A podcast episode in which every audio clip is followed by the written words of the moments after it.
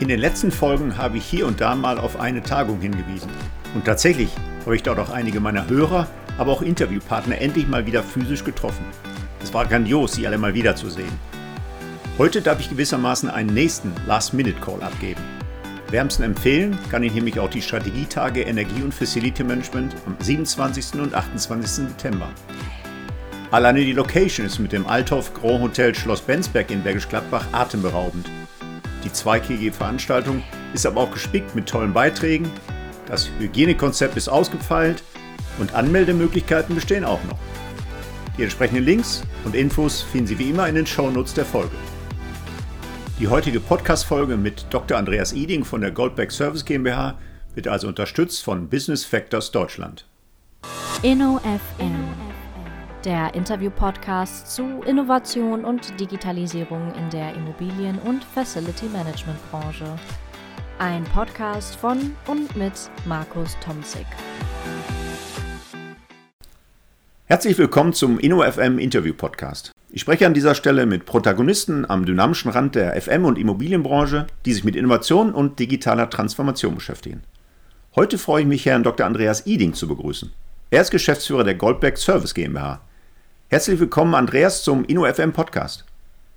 Ja, ich freue mich auch, äh, hier dabei zu sein, lieber Markus, und äh, auf die nächsten Minuten einfach mal locker moderat sich auszutauschen über die Dinge, die wir bei uns im Haus hier nach vorne treiben wollen. Ja, wunderbar, Andreas. Wir haben uns ja ein Stück weit Vorfeld darauf geeinigt, dass wir uns duzen. Das ist ja immer so die Gratwanderung ne, zwischen einem neuen Podcast-Format und einem Format, was ja ein bisschen anders daherkommt in den tradierten Bereich. Jetzt bist du in einem Familienunternehmen, der Goldbeck, auch noch gar nicht so alt, aber 50 Jahre, glaube ich, habt ihr schon auf dem Buckel, ne? als Familienunternehmen aus Bielefeld, zuständig für den Servicebereich. Vielleicht nimmst du uns ein bisschen mit, Andreas. Bist du auch ein Urgestein dieses Familienunternehmens? Ist das auch ein Kennzeichen vielleicht für ein Familienunternehmen, dass man da eine lange äh, Zugehörigkeit hat? Nimm uns ein bisschen mit. Bist du ein Urgestein? Und wenn ja, wie ist dein Erfahrungshintergrund, bevor wir dann in die Themen der Goldbeck und der Goldbeck Service GmbH einsteigen?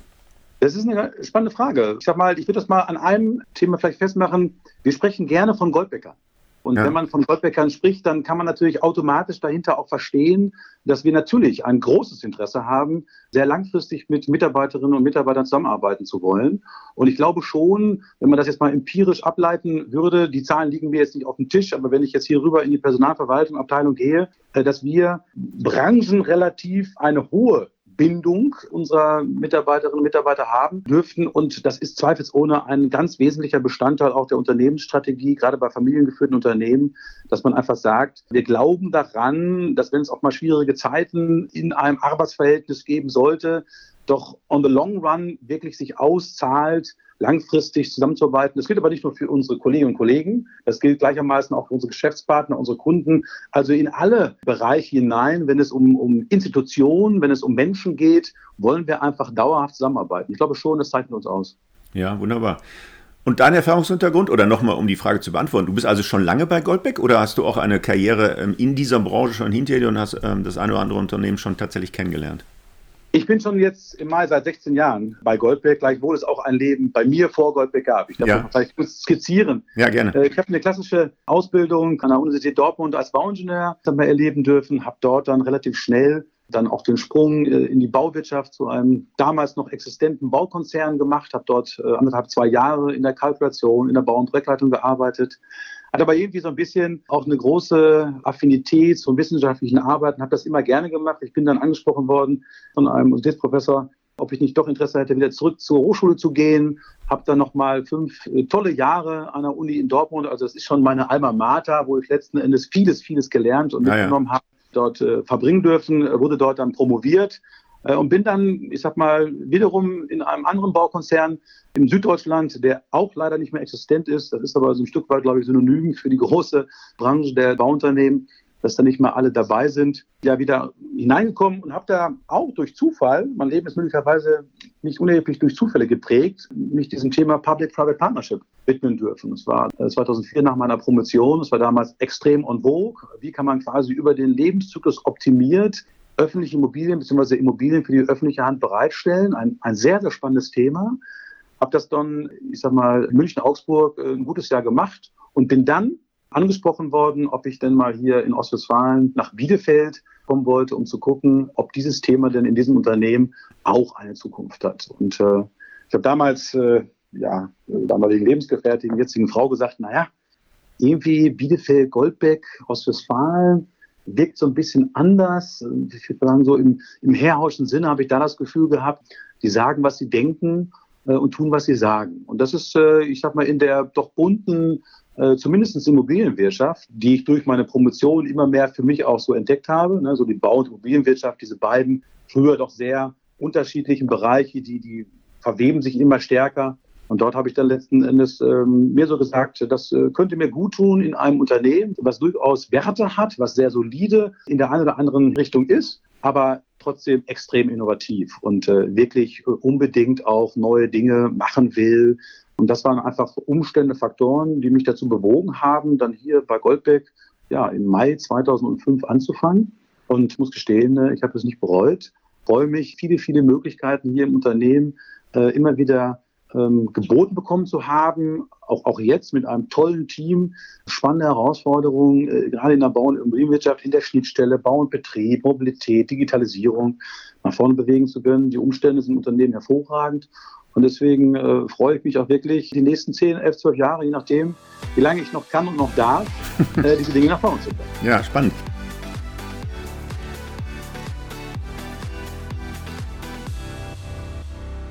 Du sagtest gerade, deine Alma Mater wäre aus Dortmund. Das ist ja auch eine spannende Konstellation jetzt in diesem Gespräch. Du aus Dortmund, ich in Gelsenkirchen. Jetzt äh, angesichts der Tatsache, dass Schalke ja leider nun abgestiegen ist, da können wir natürlich, und das ist kein Fußball-Podcast, aber natürlich auch andeuten, es ist wirklich ein Drama, dass Schalke und dass dieses Derby aus der Bundesliga jetzt vorerst verschwunden ist.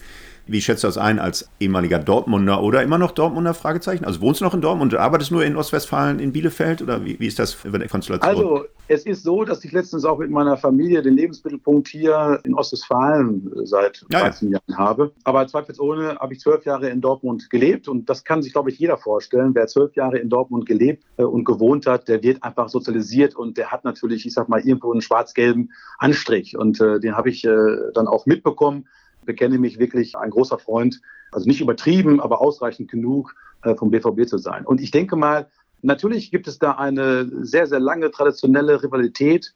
Es ist aber furchtbar traurig, weil äh, es nicht nur die beiden Derbys sind, die wir jetzt in der Saison nicht spielen dürfen, sondern ich glaube auch, es ist ja eine große Identität, sowohl der Gelsenkirchner als auch der Dortmunder für das gesamte Ruhrgebiet. Äh, irgendwo gibt es da doch ein Pool von Themen, die, die uns gemeinsam letztens geprägt haben, respektive auch äh, jetzt mal erfreuen. Und äh, vor dem Hintergrund ist das mit Sicherheit mehr, ich sag mal, ein weinendes Auge als ein rivalisierendes, sich freuendes Auge. Ja. Ja, so sehe ich das auch. Und auch für uns als Hochschule ganz spannend zu beobachten sein, wie wir die sehr, sehr guten und tollen Projekte mit Schalke zusammen noch aufrechterhalten können, wenn das dann ein Stück weit mal jetzt in neue äh, Bahnen gelenkt wird. Auf Schalke, wie wir da sagen. Aber kommen wir zurück zu Goldbeck und deiner äh, Tätigkeit da. Das sind ja spannende Themen. Ich habe Goldbeck in der Tat auch kennengelernt, weil ihr dort in Bielefeld eine äh, ganze Handvoll von super Absolventen unseres Studiengangs in diese PPP-Projekte mit integriert habt. Also ich habe damals als der erste Student zu euch gedacht, Goldbeck, wo gehst du hin? Goldbeck? Na, erzähl mal, wer ist das denn? Also ich kannte sie tatsächlich,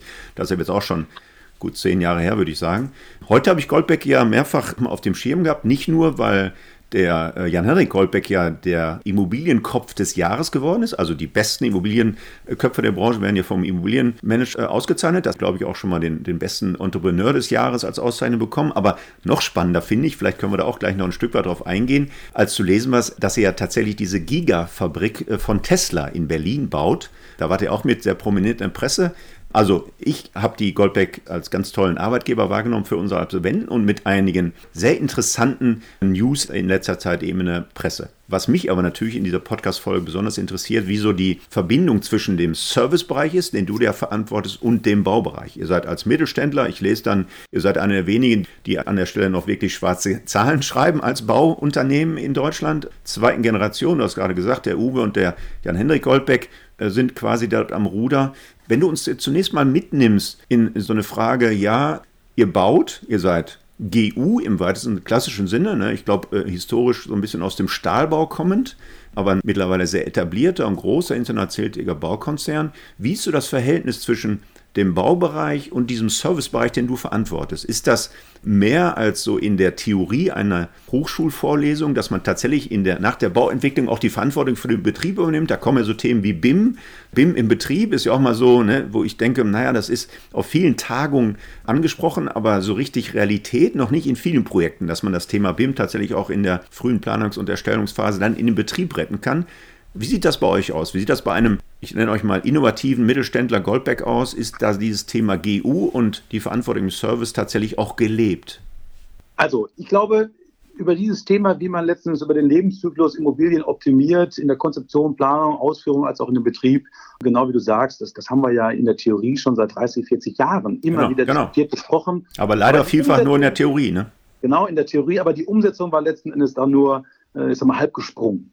Und man muss die Frage, glaube ich, äh, differenziert beantworten. Auf der einen Seite ist es zweifelsohne so, dass wir äh, gerade bei den regionalen Baugesellschaften international in den letzten Jahren einen unfassbaren Boom haben erleben dürfen. Das Ergebnis für das letzte Jahr kommuniziert und das ist zweifelsohne sehr erfreulich. Wenn man das so als Ostwestfale sagen darf, ist das, glaube ich, schon Ausdruck genug. Sind wir immer noch ein sehr, sehr, sehr großes Bauunternehmen. Also wenn man jetzt die absoluten Mitarbeiterzahlen, die Umsatzzahlen, die Ergebnisbeiträge sieht, liegt natürlich zweifelsohne in der Gesamtunternehmensgruppe der Schwerpunkt in den regionalen Baugesellschaften im Baugeschäft. Ja. Auf der anderen Seite in der Strategielandkarte ist die Integration von Bau und Betrieb ganz, ganz oben angesiedelt.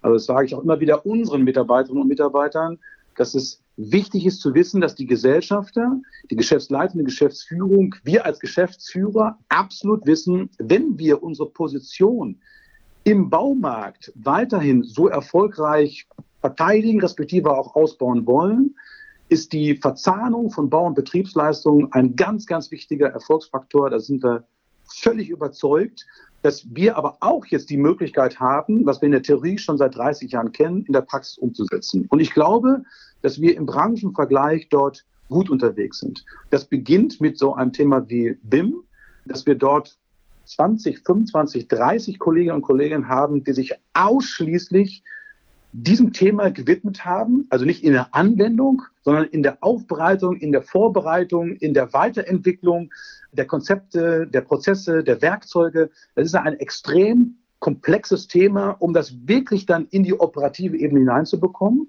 Und wir von den Servicegesellschaften genau dort ganz eng in der Abstimmung sind, um sowohl den prozessualen Ablauf über den gesamten Lebenszyklus als auch die Werkzeuge dort darzustellen, dass wir wir arbeiten mit einem Programm namens Revit, dass die Informationen, die dort abgebildet werden, dass die auch dann übertragen werden in unser CFM-System, dass wir also diesen ursprünglich sequenziellen Ansatz. Erstmal gibt es irgendwie eine Planung, dann gibt es irgendwann mal eine Ausführung und irgendwann kommt dann mal so der Betriebsverantwortliche und der muss dann sich das zusammenpuzzeln und muss gucken, naja, was gibt es denn da für Unterlagen? Das haben wir einfach prozessual schon sehr, sehr durchgängig organisiert. Und was ich persönlich ganz wichtig finde, dass wir auch als ja, Services-Einheiten wirklich immer mehr auch gefragt werden, schaut doch bitte mal in der Konzeption der Immobilie mhm. auf die ersten Entwürfe, auf die ersten ja, konzeptionellen Darstellungen, ob das denn auch in der Nutzungsphase effektiv und effizient, also auch wirtschaftlich ist. Mhm.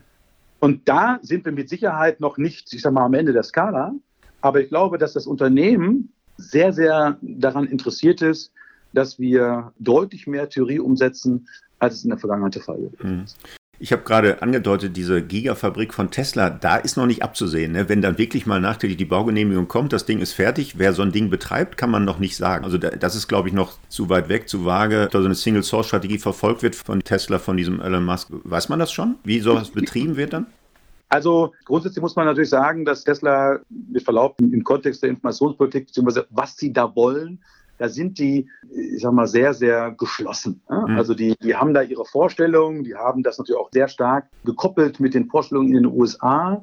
Und aktuell ist es so, dass wir einen Teilbauauftrag von diesem Objekt haben, so wie es auch in der Presse respektive in den Medien zu entnehmen ist und wir auch daran interessiert sind, weitere Leistungen in der Nutzungsphase dort mit abzudecken, mit anzubieten. Aber das ist noch überhaupt nicht klar, wie das genau aussehen soll, wer das dann macht und wie man letzten Endes ja über den Lebenszyklus dann ja diese weitere Wertschöpfung fortführt, anbindet. Das ist aufgrund der Geschwindigkeit, das ist ja bekannt, dass die immer extrem schnell sind. Mhm. Also die überlegen sich und wenn sie dann sagen, jetzt soll es, ich sag mal, gemacht werden, dann eigentlich am besten gestern, ist das nicht so gewesen, dass man quasi über den gesamten Lebenszyklus eine durchgängige Leistung hier am Markt, ich sag mal, angefragt hat und auch nicht beauftragt wurde. Ah ja, okay.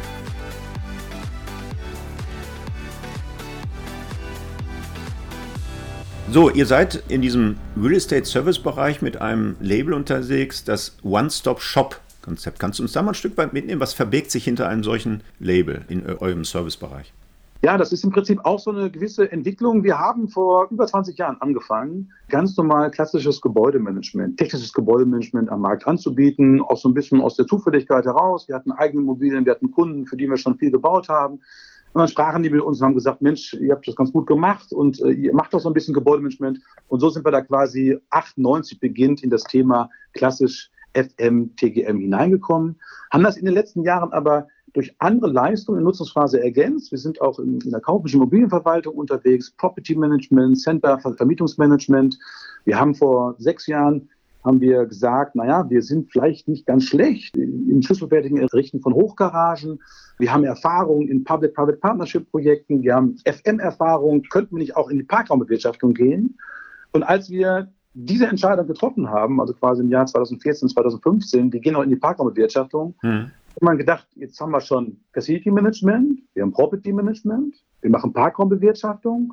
Naja, irgendwie machen wir doch schon eine ganze Menge, was so ein typischer Asset Manager ein institutioneller Investor eigentlich so braucht, was er so irgendwie bei der Immobilie gerne haben möchte. Und kriegen wir es nicht irgendwie hin, dass wir so eine Art One-Stop-Shop haben? Das heißt also, ein Kunde von uns bekommt in unserem Shop wie so eine Art Bauchladen die verschiedenen Komponenten. Der kann eine von diesen Komponenten bei uns bekommen, der kann zwei, der kann alle bekommen. Aber letzten Endes ist unsere Strategie auch mit dem Aufbau einer neuen Gesellschaft, nämlich Goldbeck Technical Solutions, wie so eine Art Missing Link, quasi das Bindeglied, dass wir jetzt alle Themen, die technischer Natur, kaufmännischer Natur sind, rund um die Immobilie abdecken können. Kunden können letzten Endes zu uns kommen oder Kunden, die wir schon haben, können quasi alles in diesen One-Stop-Shop, nämlich die Real Estate Services, bei uns, ja, ich sag mal, beauftragt bekommen, respektive wir bekommen das. Und so ist diese Strategie ein Stück weit entstanden. Und wir haben den Eindruck, dass das Interesse an integrierten Leistungen durchaus hoch ist. Es gibt äh, viele Gründe, äh, die dafür sprechen. Und das haben wir vor anderthalb, zwei Jahren haben wir das ausgerufen und versuchen das auch immer mehr in die Branche hineinzubringen, in den Markt hineinzubringen, dass wir da als Real Estate Services alles anbieten, was man äh, in einem Shop so gerne haben möchte. Ja, spannend. Jetzt ist meine Podcast-Reihe InnoFM ja auch mit dem spezifischen Blick auf diese digitale Transformation, die Digitalisierung rund um diese Immobilienwirtschaft. Insbesondere haben wir da ein großes Interesse. Jetzt habe ich auch, erstaunen will ich gar nicht sagen, nein, ich habe wahrgenommen in der Presse, dass die Goldberg ja auch einen kleinen Campus, so eine Art Forschungslabor im Silicon Valley hatte. Und das ist natürlich eine sehr spannende äh, Facette. Profitiert ihr in eurem Servicebereich jetzt auch von einem solchen Ökosystem im Silicon Valley oder ist das eher beschränkt auf den klassischen Baubereich? Nimm uns mal mit, was, was wird da tatsächlich gemacht? Was kommen da für Impulse aus dem Silicon Valley jetzt hier nach Bielefeld? Ja, auch da ist es wie manchmal so ein bisschen so spontan entwickelt oder irgendwie ist man auf diese Idee gekommen. Der Hintergrund ist folgender. Wir haben einen großen strategischen Partner bei unseren, ich sag mal, Umsetzungen äh, der BIM-Strategie. Ja. Ein großes Softwarehaus, kann man sich relativ schnell selbst überlegen, äh, wer das sein könnte. Und dort gab es Gespräche in den USA, weil die kommen aus den USA, die sitzen in Boston, sitzen, ich sag mal, aber auch an der Westküste. Und dort hat man festgestellt, na ja, die sind da wirklich in diesem Silicon Valley an der Universität, sind die extrem innovativ unterwegs, um dieses Digitalisierungsthema voranzubringen. Und dort hat man dann relativ spontan gesagt, na ja, es wäre vielleicht ganz gut, bevor wir die immer versuchen, nach uns zu holen, äh, gehen wir doch zu denen. Hm. Und äh, das war quasi der Auslöser, auch für Jan-Hanne Golpe zu sagen, Mensch, macht es nicht Sinn, dass wir uns dahin bewegen und dann haben wir uns eine kleine Immobilie dort angeschafft. Dort sitzen drei bis vier Personen von uns immer, ah ja. um quasi Kooperationsprojekte mit Geschäftspartnern, Unternehmen, aber auch der Hochschule, der Universität dort zu machen. Und diese drei, also drei bis vier, haben letzten Endes schon ein Stück weit der eine Planungsthemen, also was sind die innovativen Themen aus der Digitalisierung, Automatisierung für den Planungsbereich, was sind die Themen für den Baubereich und was sind Themen für den Servicebereich. Und es ist so, ganz konkret haben wir dort einen Ansatz im Kontext von Augmented Reality, wo wir über Gespräche im Silicon Valley in ein Start-up hineingekommen sind, uns ausgetauscht haben, die uns ja, in diesem Zusammenspiel zwischen digital und analog da als Partner zurzeit unterstützen. Mit denen entwickeln wir kleine Projekte. Man kann also immer wieder sagen, wir versuchen schon dadurch auch abzudecken, wie so eine Art Scanner. Ja, was passiert dort? Welche Ideen werden dort entwickelt? Wo können wir dort mitmachen? Dass wir unserem Anspruch an der Stelle extrem innovativ zu sein, aber auch nichts verpassen zu wollen, mhm. dann gerecht werden können. Und es ist auch für uns immer, will ich gar nicht so äh, mal, verhehlen, eine ganz nette, ganz schöne Gelegenheit, wenn wir hier junge, innovative, sehr digital getriebene Menschen haben, zu sagen, Mensch, fahr doch mal für drei Monate in die USA, Silicon Valley und lass dich da inspirieren, lass dich da irgendwie so ein bisschen anfixen. Das ist auch schon eine andere Stimmung, da ist eine andere Vibration dort vor Ort und das versuchen wir ein Stück weit für uns zu nutzen und auch für den Service. Ja, da, da wollte ich auch gerade nochmal drauf eingehen. Also du beschreibst das so nebenbei, ne? da gehen drei, vier Mitarbeiter aus Ostwestfalen mal in Silicon Valley. Wie, ist das? Ist das für die ein Schock? Ist das so kulturell für die auch ein Schock? Und andersrum, wenn die dann zurückkommen und ein Stück weit Impulse mitbringen, nimmt der Ostwestfale das an? Also wie bringt ihr diese Kulturen zusammen? Das ist ja ein Riesenexperiment, also wahrscheinlich ein schönes Incentive für die Damen und Herren, die da mal rübergehen. Aber wie wird dann der Transfer tatsächlich sichergestellt? Ist das überhaupt möglich für den Ostwestfalen hier ähm, aus dem Silicon Valley Anleihen zu treffen? Das ist ja der spannende Moment. Also das ist ja kein Management-Tourismus in den Silicon Valley. Jetzt machen wir da mal Urlaub. Er macht das ja nicht aus Altruismus, da Leute hinzuschicken. Da wollte er von profitieren. Wie wird das tatsächlich dann umgesetzt? Also, das ist ein ganz nüchterner Prozess, wirklich, ich sag mal, im Kontext eines Innovationsmanagements. Also ein Kollege, der quasi auch für diesen Bereich dort die Verantwortung, der sitzt quasi zwar hier in Bielefeld, aber der war auch längere Zeit mhm. äh, im Silicon Valley, kennt, ich sag mal, die ganzen Partner, äh, die Institutionen, kennt die handelnden Personen, weiß, was wir dort vorfinden. Und das wird ganz professionell gemacht, dass quasi Projekte identifiziert werden, die kommen auf eine Longlist, die kommen auf eine Shortlist, die werden, äh, sag mal, validiert, werden sich angeschaut, wo sind da Potenziale, wo können wir dort Geschäftsmodelle entwickeln, wo können wir den Einsatz, äh, gerade im Sinne von Robotik, wo können wir da effektiver, effizienter werden. Also immer wieder werden auch Teilziele definiert, die es zu erreichen gilt, damit man auch am Ende des Tages wirklich ein verwertbares Ergebnis aus dieser Innovationsquelle für uns hat. Ja, und wenn die Frage gestellt wird, ist das ein Kulturschock? Ich glaube, äh, möglicherweise ist da der Ostwestfale, ich sag mal, seinem Ruf wird er gar nicht gerecht. Äh, wir sind ja durchaus innovativ. Wir haben ja selbst hier auch in Bielefeld, gibt es eine Founders Foundation, von großen Unternehmen getragen wird, wo man auch vor kurzem, ich meine mich erinnern zu können, vor drei, vier Monaten, das auch ein bisschen hier durch die Medien ging, Start-ups, wo siedeln die sich an? Ja, ja. Also wo du hin willst, wo muss man sein? Muss, muss man in Berlin sein, wie auch immer?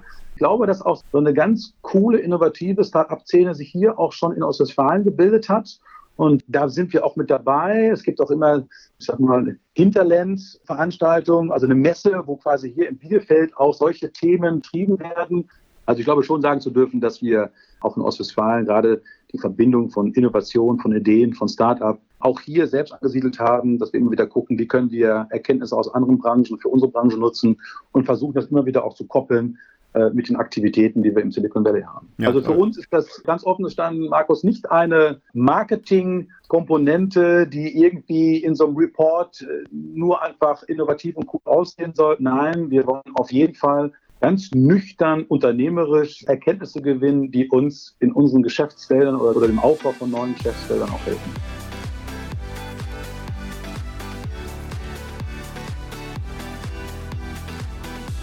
Ja, dann nimm uns doch mit. Du hast uns jetzt schon das Ökosystem quasi vorgestellt. Ein bisschen Zusammenarbeit auch mit jüngeren Unternehmen in Ostwestfalen, aber auch die großen amerikanischen Konzerne. Und im weitesten Sinne seid ihr ja nicht alleine Entwickler eurer Systeme, aber dennoch wahrscheinlich auch der Anwender von digitalen Tools, die ihr nicht alle selber entwickelt habt. Was sind so die Pilotprojekte zurzeit, diese im Bereich von Smart Offices oder anderen Bereichen, die ihr verantwortet, wo ihr tatsächlich jetzt schon digitale Lösungen umsetzt? Wahrscheinlich noch nicht in den Regelbetrieb, aber zumindest ja pilothaft mal in der einen oder anderen Showcase mit einbaut. Also wir haben ein großes Portfolio an Themen, die wir dort treiben. Gerade vieles Wort Smartisierung, Smart Building. Wir haben jetzt in den letzten zwei Jahren unseren Standort in Frankfurt äh, neu gebaut vis-à-vis vom Flughafen, haben dort letztens alle Einheiten, die es im Raum Frankfurt gegeben hat, in diesem Bürogebäude zusammengetragen. Und dort haben wir schon das eine oder andere Thema, auch im Sinne von ja, Smart Building, ganz konkret aufgesetzt, weil für uns Smart Building einfach bedeutet, wie, wie können wir Sensorik, aber auch aktive Komponenten so strukturieren, dass wir einfach mehr Informationen bekommen, um verschiedene ja, Situationen bei dem Betrieb einer Büroimmobilie auf diese individuellen Nutzerbedürfnisse auch anwenden zu können, um da einfach Farben zu sammeln, um irgendwie immer ein Stück weit früher Informationen und Handlungsempfehlungen abzuleiten, als das noch in der analogen Welt der Fall gewesen ist. Und da sind wirklich viele Dinge eingebaut worden, von Temperatur, von Licht, von Präsenz, von Rückkopplung, die dann einfach die Nutzer besser in die Lage versetzen, die, die Auslastung, die Nutzung ihrer Immobilie voranzubringen. Und wir haben da viele Kooperationen mit externen Unternehmen oder auch Start-ups. Wir machen aber auch eine ganze Menge selbst. Und auch gerade im Servicebereich haben wir in dem letzten Jahr dieses Thema Power App für uns entdeckt. Das ist ja so eine ja, Entwicklungsatmosphäre bzw. Umgebung, äh, wie man auf Low-Code-Basis, auf Low-Code-Plattformen sehr schnell Themen, die im operativen Geschäft sich ergeben, übersetzen kann in einer Programmierung, in eine App die auch dann auf dem Smartphone, auf dem iPad funktioniert, sodass dann wirklich ganz konkret die Kolleginnen und Kollegen, die draußen vor Ort sind, die nutzen. Das machen wir in der Parkraumbewirtschaftung, das machen wir gerade im Gebäudemanagement. Dort haben wir immer wieder Situationen, dass gerade die analoge Welt, also der Mitarbeiter aus dem technischen Service, der wirklich im Blaumann in der Immobilie ist mhm. und an dem Gerät oder an der Pumpe oder an irgendeinem Bauteil etwas machen soll, dass der noch sehr analog unterwegs ist. Und da versuchen wir, ihn immer mehr durch Apps, durch kleine Tools besser in die Lage zu versetzen, digital unterstützt seine Arbeit nachzugehen. Und da gibt es eine unfassbar große Menge an Ideen. Und das gilt es jetzt zu strukturieren, respektive auch immer wieder in die Umsetzung zu bringen. Das ist nicht das, wir haben das Bild, aber am Ende des Tages sind wir immer große Freunde davon, dass wir aus dem großen Bild Teilthemen, Teilüberlegungen, herausschneiden wollen, die wir dann wirklich in so eine App-Lösung oder eine Augmented Reality-Lösung hineinbringen, die uns auch in einer absehbaren Zeit ein Ergebnis liefert. Hm. Ja, du hast das Stichwort gebracht, Parkhaus. In meiner ja, mehr als zweijährigen, wie sagt man, zweijährigen Geschichte dieses bescheidenen Podcasts InnoFM habe ich tatsächlich dieses Parkhaus-Thema noch überhaupt nicht angekratzt. Und das zu Unrecht. Ich glaube, das ist ja durchaus ein sehr spannendes Segment mit ja auch vielen digitalen Facetten. Das Parkhaus der Zukunft der Goldbeck, Andreas, nimm uns mit. Was erfüllt das für Funktionen? Können wir das Thema Mobilität, neue Mobilitätskonzept, autonomes Fahren, sind das schon so Konzepte, die so weitreichende Ansätze damit integrieren? Also das Parkhaus, und da, da bin ich ganz bei dir, man ist da ganz schnell tappt da so in so eine Falle, so das profane Parkhaus. Das genau. ist eigentlich nur Funktionsgebäude, es gibt eine Schranke rauf und runter, das ist doch gar nicht komplex. Äh, irgendwie die Leute, die Branche, die die Parken beschäftigt, das ist doch irgendwie ein Stück weit fast, wie sagen, banal.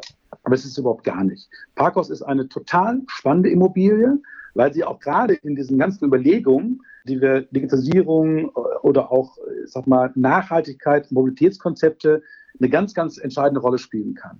Es ist nicht mehr nur einfach das Abstellen von Autos, sondern es ist auch für uns darüber hinaus ein Mobilitätshub.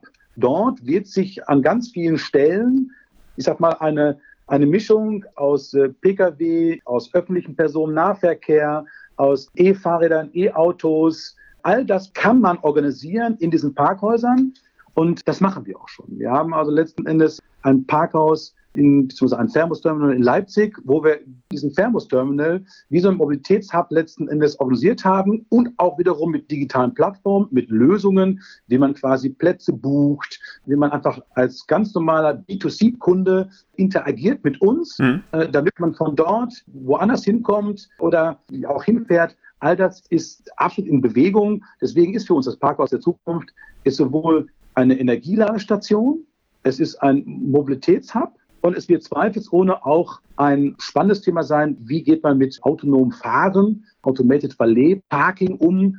Wir sind in einem Kooperationsansatz dabei, wo man letzten Endes mit der Universität Braunschweig überlegt, wie funktioniert das, dass in Zukunft quasi die PKWs, die Autos in einem Parkhaus selbstständig rein und rausfahren. Und deswegen ist das auch ein, ein toller ja, ich sag mal, ein tolles Beispiel, Bauobjekt, wo man diese ganzen Themen, die uns bewegen, Elektromobilität, Mobilitätshub, Nachhaltigkeit, autonomes Fahren, Tankstellen der Zukunft, wo man das super gut abbilden kann. Hm.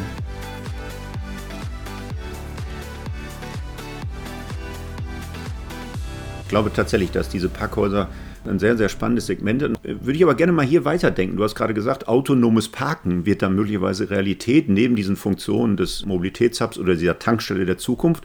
Wenn denn die Automobilwirtschaft tatsächlich ihr Versprechen einhält und irgendwann mal Level-4-Fahrzeuge in Deutschland zu finden sind, also wirklich völlig autonom fahrende Fahrzeuge und solche Konzepte der Schwarmmobilität Realität werden. Also ich kein Auto mehr als Eigentümer auf meinem Grundstück parke und damit morgen zur Arbeit fahre, sondern tatsächlich über eine App-Lösung möglicherweise nur Mobilität buche.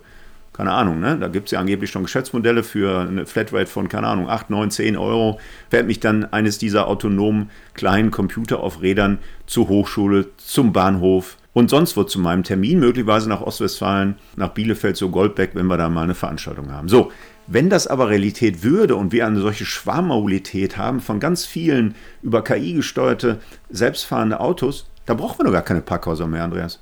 Was denn dann? Also brauchen wir dann tatsächlich noch Parkhäuser? Die fahren ja den ganzen Tag rum. Ich habe keinen Parkplatz mehr bei der Niederlassung der Goldbeck, also bei den sprechenden Büroimmobilien. Und auf der anderen Seite brauche ich auch bei der, keine Ahnung, ECE e oder Unival Rodamco Westfield bei den Centern keine Parkplätze mehr, weil ich werde ja davon meinen, selbstfahrenden Automobilen abgesetzt und muss mich nicht mehr um diesen blöden Parkplatz kümmern. Ist das dann quasi ein Auslaufmodell oder wie ist das angedacht bei diesem wirklichen Parkhaus der Zukunft? Ich nenne es jetzt mal 4.0, also nicht nur die nächsten drei, vier, fünf Jahre, aber wenn wirklich mal Level 4 umgesetzt würde, brauchen wir dann überhaupt noch so eine Immobilie oder, oder müssen wir dann die Quartiere komplett neu denken ohne Parkflächen?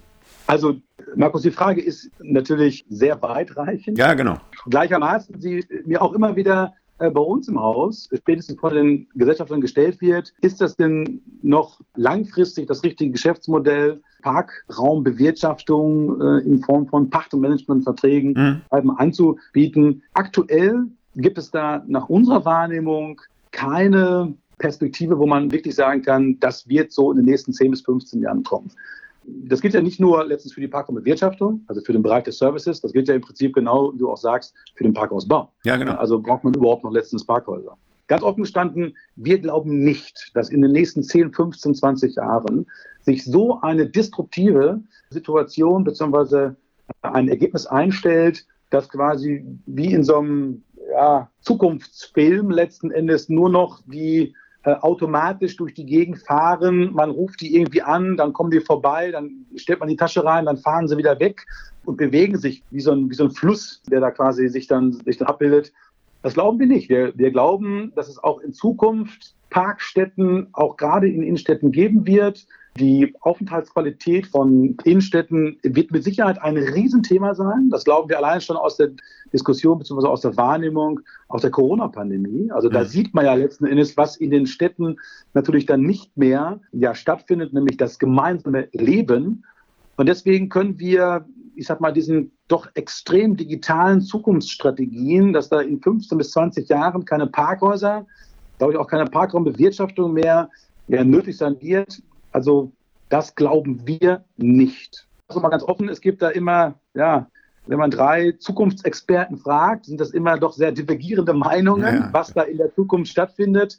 Und äh, wir haben noch nicht den Eindruck, dass da wirklich eine Institution oder auch ein Zukunftsforscher wirklich valide, argumentativ belegen kann, dass das sich in den nächsten 10, 15, 20 Jahren ändert. Ich persönlich mhm. glaube das nicht, dass sich das so fundamental ändern. Also da ist die Prognose natürlich schwierig und äh, der Blick in die Glaskugel wird da keine Sicherheit bringen, Andreas. Aber ich sag mal so, die Einschläge kommen ja näher. Es werden jetzt Konzepte wie die fliegende Drohne, also das fliegende Auto, ne, was ja mit einem Traktor von drei Passagieren tatsächlich schon äh, in nicht allzu ferner Zukunft nicht nur Teststrecken in, in Asien, sondern auch in Deutschland beantragt werden. Ja, die haben ja selbst die deutschen Hersteller ja eine ganz interessante Finanzierungsrunde hinter sich gebracht und da Ankündigungen gemacht, die ganz interessant klingen. Von daher, ich glaube, eine solche Mobilitätslandschaft wird sich in der Tat dynamischer entwickeln, als das die zurückliegenden 15 Jahre waren. Also ich glaube, in den nächsten fünf Jahren wird mehr passieren als in den letzten, ja, vielleicht sogar 50 Jahren, was Mobilität angeht. Aber ich kann natürlich auch nicht die Frage beantworten, wann wird das wirklich so radikal, so disruptiv, dass wir dann wirklich Auswirkungen spüren auf einen solchen Bereich der Parkraumbewirtschaftung oder des Baus.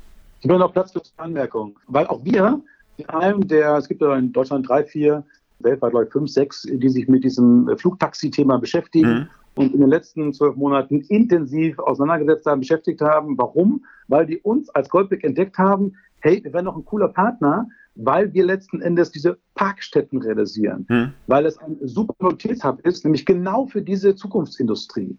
Machen wir uns nichts vor. Das wird nicht eine eins zu eins eine substituierbare Thematik werden, dass das, was jetzt quasi durch Individual-Pkw-Verkehr oder auch öffentlichen Personennahverkehr, überregionalen Verkehr stattfindet, durch die ersetzt wird, sondern ich glaube, dass die Mobilität des Einzelnen auch in den nächsten Jahren weiter zunehmen wird. Also wir werden immer das, was wir uns in den letzten 30, 40, 40 Jahren hart erarbeitet haben, nämlich diese individuelle Mobilität, gerade weil die jetzt eingeschränkt ist, merke ich bei vielen der Kollegen, bei vielen Freunden, Bekannten, bei mir selbst, wie viel Lust wir haben, uns mobil zu bewegen.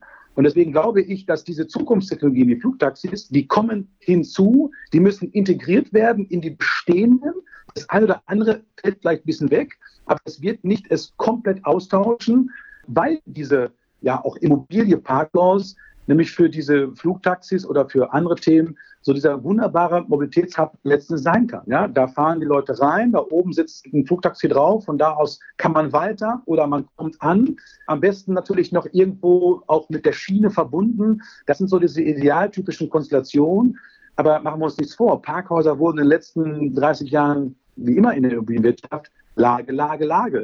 Also man ist in der Regel da, wo sich Verkehrswege kreuzen, wo Bewegung letzten Endes stattfindet.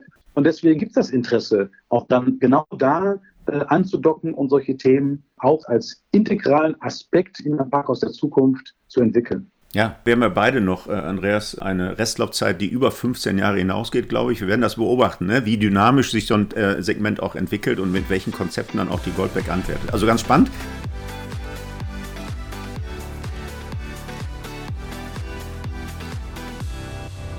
Bisschen mit Blick auf die Zeit, vielleicht noch ein Thema, weil da kommen wir schlichtweg nicht mehr vorbei in der aktuellen Diskussion, die Auswirkungen und das Thema ESG.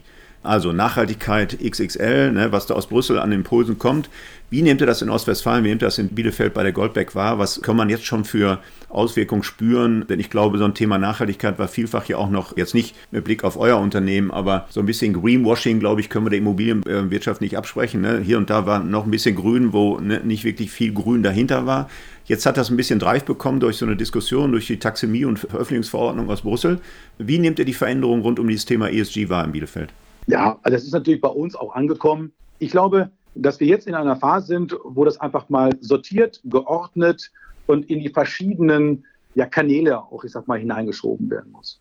An der Stelle merken wir aber zunächst mal, dass wir wirklich ein Familienunternehmen sind, auch mit einer absolut wirklich authentisch gesellschaftlichen Verantwortung. Es wurde erst in dieser Woche nochmal ganz deutlich gesagt, das Unternehmen Goldbeck, auch was dieses Thema, also ESG, Nachhaltigkeit, Klimaneutralität, CO2-Vermeidung, dass das für uns ganz, ganz wichtig und eines der Schwerpunktthemen auch der Gesellschafter sein wird. Das muss man dann wiederum subsumieren in einmal die Unternehmensebene. Also was machen wir im Unternehmen, um diesen Kriterien gerecht zu werden? Und was machen wir auf der Leistungs-, auf der Produkt-, auf der Services-Ebene?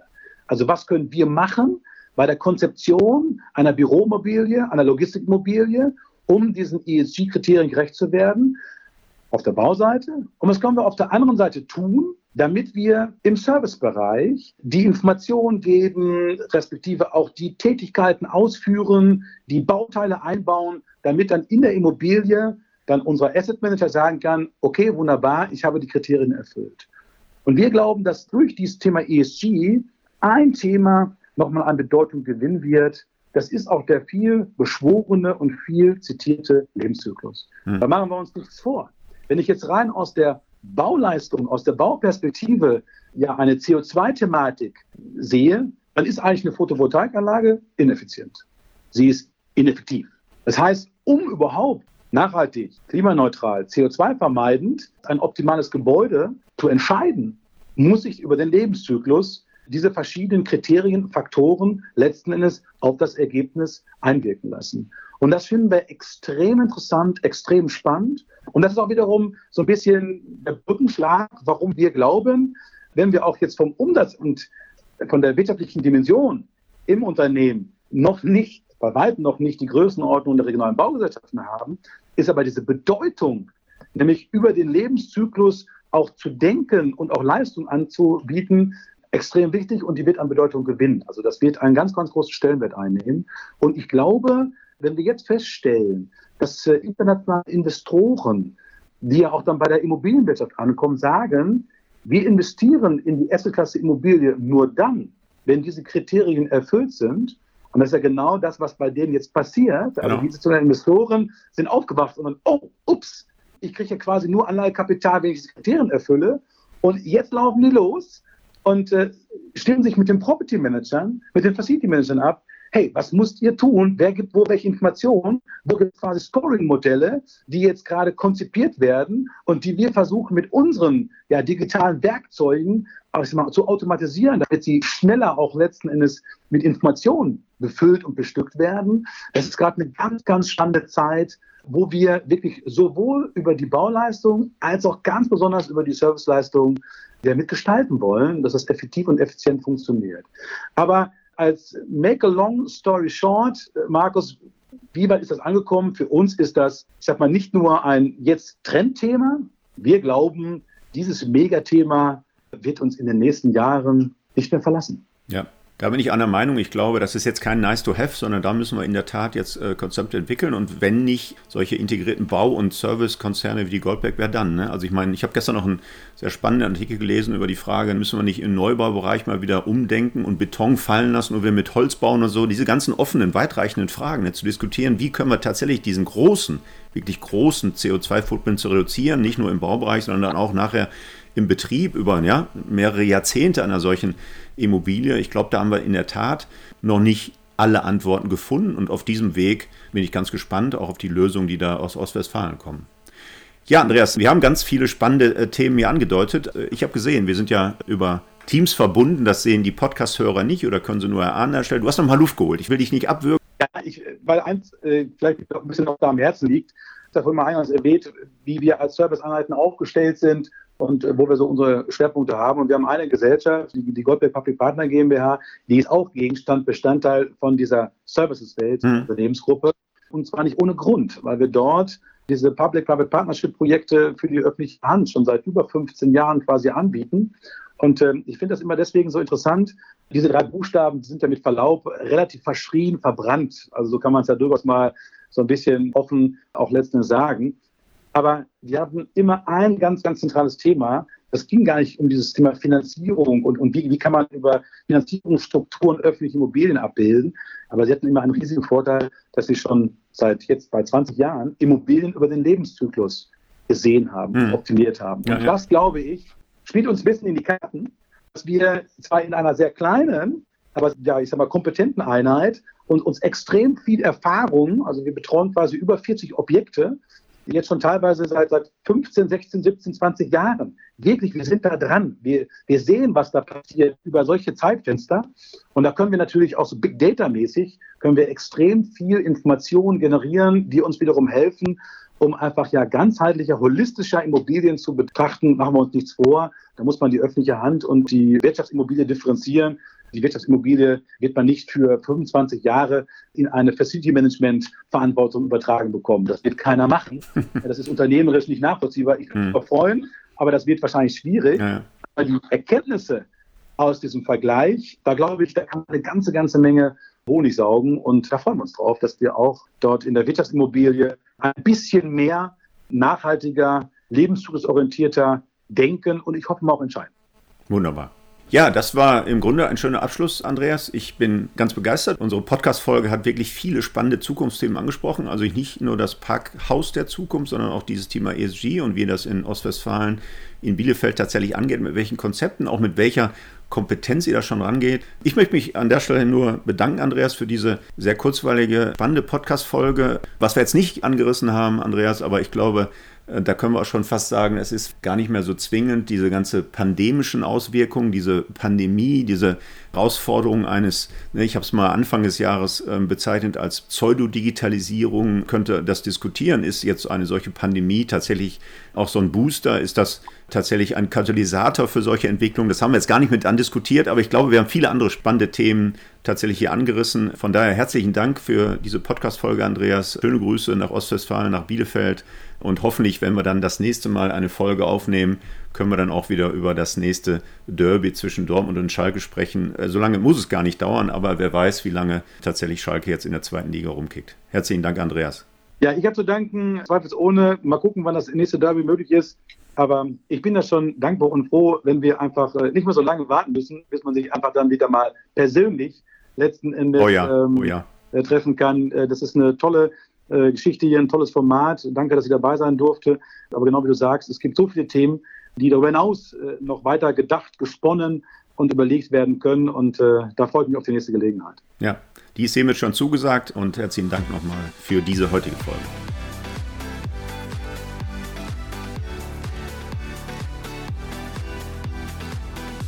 Ja, das war der InnoFM Podcast mit Dr. Andreas Iding von der Goldbeck Service GmbH. Wir hören uns wieder in 14 Tagen, am besten gleich auf einer der üblichen Plattformen wie iTunes, Spotify, Deezer oder Soundcloud abonnieren und dann wird Ihnen die nächste Folge gleich an einem Freitag um 8 Uhr angezeigt. Bis dahin, bleiben Sie schön gesund und Glück auf! InnoFM.